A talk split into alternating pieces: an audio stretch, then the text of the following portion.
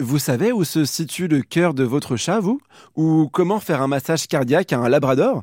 Personnellement, non. Et c'est là tout l'intérêt de suivre une formation au secourisme dédiée aux animaux domestiques.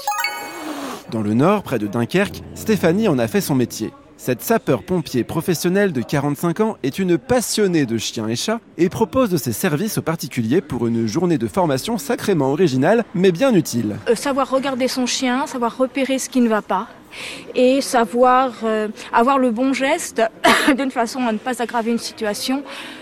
Une insufflation.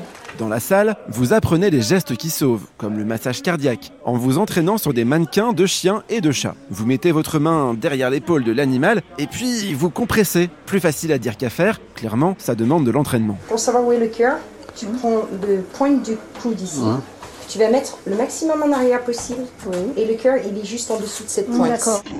La tête en extension, on va vérifier s'il respire en mettant la joue sur le museau pour voir s'il y a de l'air expiré. En apprenant le secourisme canin, vous vous initiez aussi à l'insufflation, le bouche à bouche autrement dit, même si avec un chien c'est plutôt du bouche à truffe.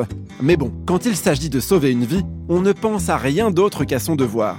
C'est justement là qu'intervient cette formation qui vous donne les clés pour savoir réagir. Stéphanie pourra en témoigner, elle a sauvé des dizaines de nos amis à quatre pattes avec ses techniques de premier secours. Moi j'ai déjà été confronté à, un pro- à- à mon chien qui avait un problème et je savais pas quoi faire.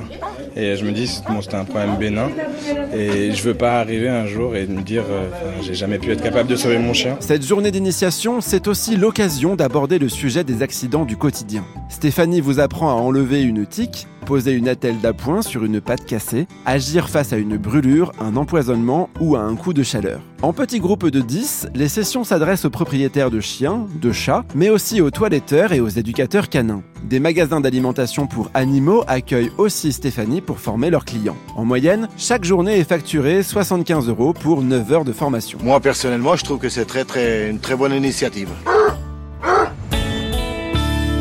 Si vous habitez dans le Nord et souhaitez contacter Stéphanie, je vous indique ses coordonnées sur le site de France Bleu, à la page du Tour de France des initiatives. Partout ailleurs, la protection civile organise des formations de secourisme canin. Elles sont accessibles à partir de 12 ans, à condition d'avoir du chien. Euh, d'avoir un chien, pardon.